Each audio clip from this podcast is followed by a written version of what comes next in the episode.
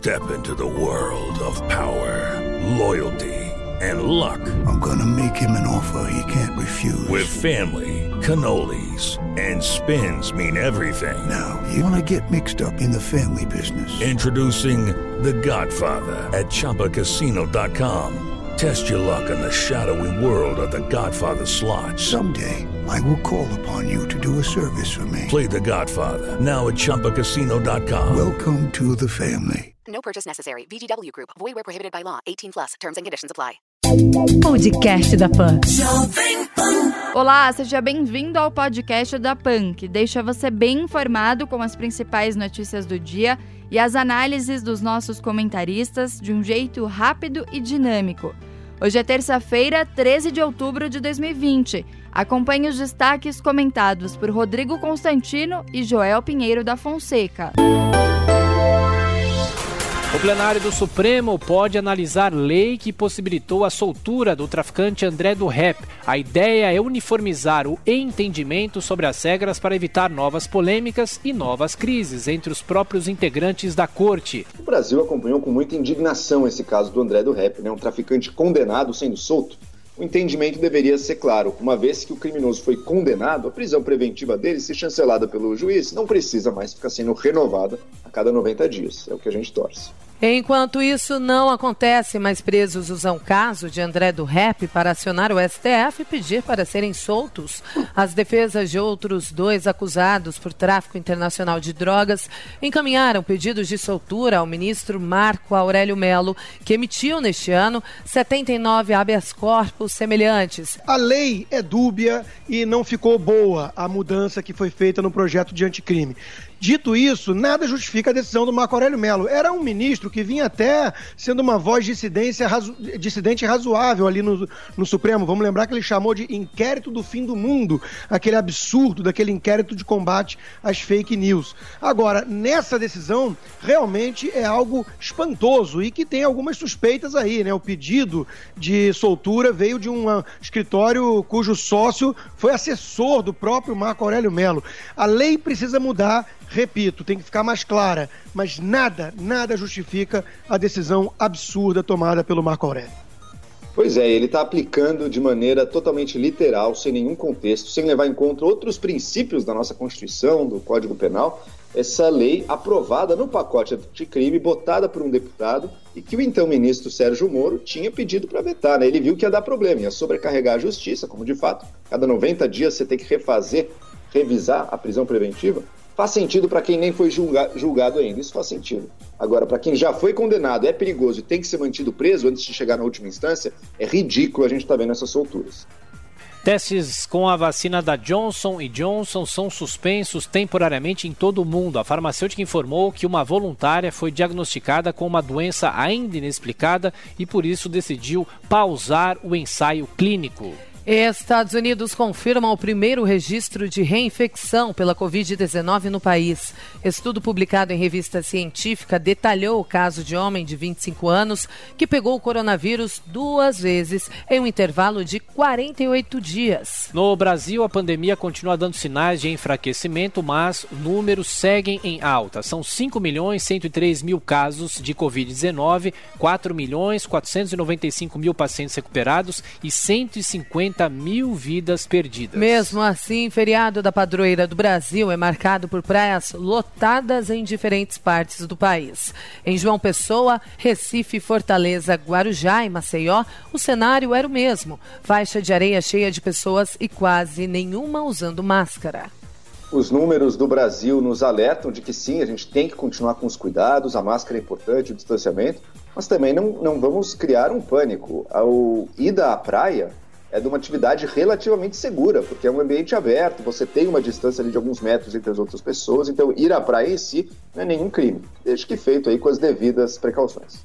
Segunda onda da pandemia segue crescendo na Europa e países voltam a adotar medidas rígidas para conter o coronavírus. Na Inglaterra, pubs não poderão abrir enquanto a República Tcheca decretou o fechamento imediato de todas as escolas, bares e restaurantes. Donald Trump retoma atividades da campanha presidencial nos Estados Unidos. Em nota, o médico Sean Conley apontou que o presidente testou negativo para a Covid-19 por dois dias seguidos, mas não deu detalhes dos exames Pois é, o comício do Donald Trump aqui na Flórida foi um sucesso. Ele conseguiu mobilizar muita gente ali. Ele é um, realmente um showman, né? Ele domina essa arte e uh, ele mostrou ali vitalidade e saúde, algo que o seu concorrente, o seu adversário não consegue, né? O Joe Biden demonstra todos os sinais, inclusive de senilidade. Ele outro dia disse que estava disputando uma vaga no Senado, né? Enquanto isso, Donald Trump eh, reforça a imagem de vigor, apesar de ter mais de 70 anos e ter tido há pouquíssimos dias o Covid, né? A, a, a torcida, inclusive, impressionante dos humanistas para que ele até morresse, né? É, chama atenção como tem essa turma do ódio do bem aí, que acha que fala em nome é, é da, da, preocupação com os outros enquanto deseja o pior para os seus inimigos. E vamos ver, a disputa está muito acirrada, mas muita gente na mídia está cantando vitória cedo demais para Joe Biden.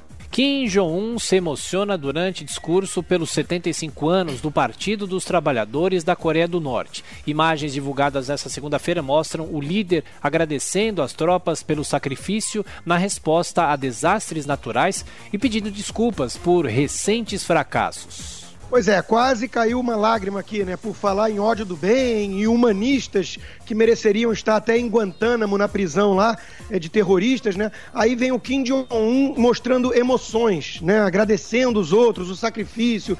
É um psicopata, todo mundo sabe, manda matar com requintes de crueldade até familiares e dissidentes do seu regime opressor comunista, defendido ainda, pelo incrível que pareça, por comunistas no Brasil, que agora vão ser proibidos de entrar nos Estados Unidos, felizmente, né? Porque quando eles precisam escolher, eles querem ir para os Estados Unidos e não para a Coreia do Norte, ou para Cuba, ou nem mesmo para Venezuela. Vai entender uma coisa dessas. Mas isso aí tudo é absurdo, né? Uma campanha para tentar humanizar aquele que é um dos maiores monstros ainda vivo. E o futebol, Brasil encara o Peru nesta noite pela segunda rodada das eliminatórias sul-americanas para a Copa de 2022. Por enquanto, o técnico Tite mantém o mistério e só deve liberar a escalação da seleção brasileira pouco antes da partida. Cidades com mais trabalho informal foram as mais atingidas pela Covid-19. Essa é uma das conclusões de um estudo da UFRJ com um instituto francês que apontou a correlação entre a pandemia e o perfil socioeconômico de todos os municípios brasileiros. Olha, isso faz sentido até intuitivo, né? É óbvio que as pessoas que precisam trabalhar, que não gozam de certos privilégios e, e têm que sair a cada dia para matar um leão por dia e trabalhar de dia para colocar o jantar de noite na mesa, é óbvio que isso aí não vai conseguir respeitar essas medidas de isolamento e ficar fazendo quarentena gourmet que nem algumas pessoas recomendavam do conforto de seus apartamentos luxuosos. Né? O presidente Bolsonaro teve muito mais conexão com esse povo com essa realidade de um país como o Brasil, enquanto que outros ficavam achando realmente que estavam na Suécia, se bem que a Suécia também não fez lockdown.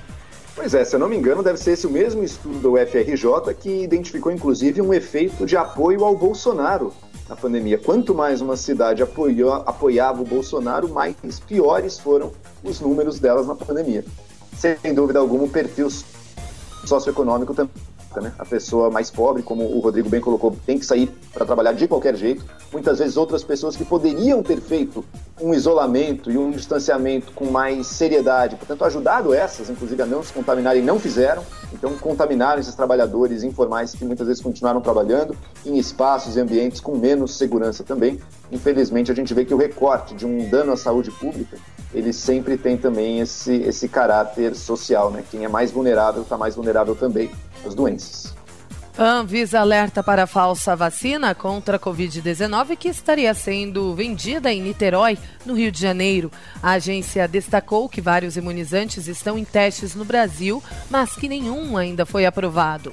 Polícia Federal pede a inclusão do nome de André do Rep na lista de procurados da Interpol, a Polícia Internacional. André Oliveira Macedo é apontado como chefe de divisão internacional do PCC e acusado de liderar o envio de toneladas de cocaína para a Europa. Sérgio Moro defende a revisão do pacote anticrime e a prisão de condenados em segunda instância para evitar novos casos como o da soltura de André do Rep.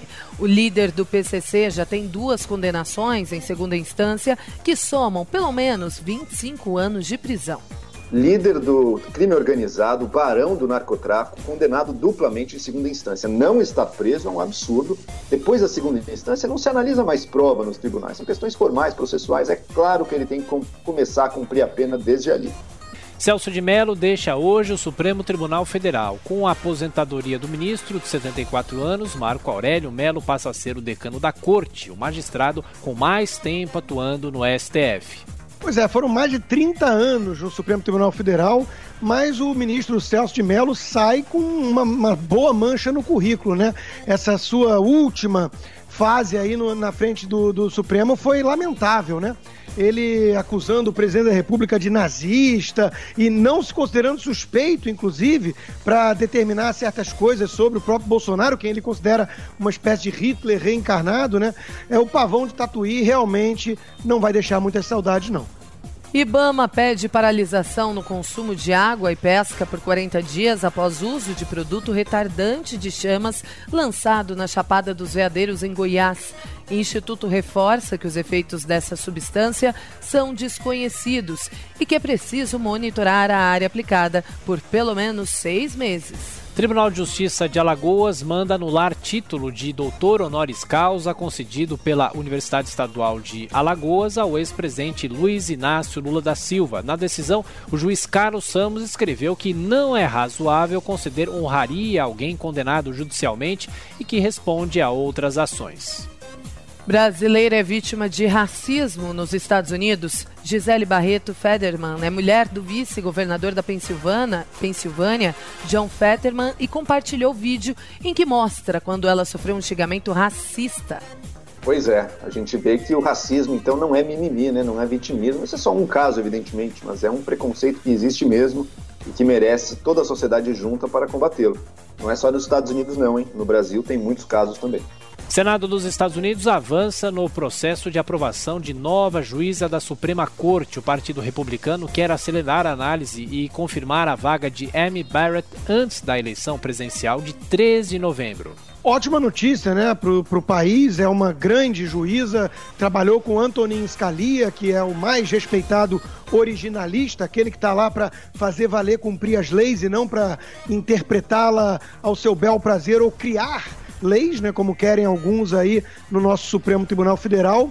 Ela tem é, um histórico muito respeitado, muito sólido e deve ser aprovada porque o Partido Republicano co conta com maioria no Senado.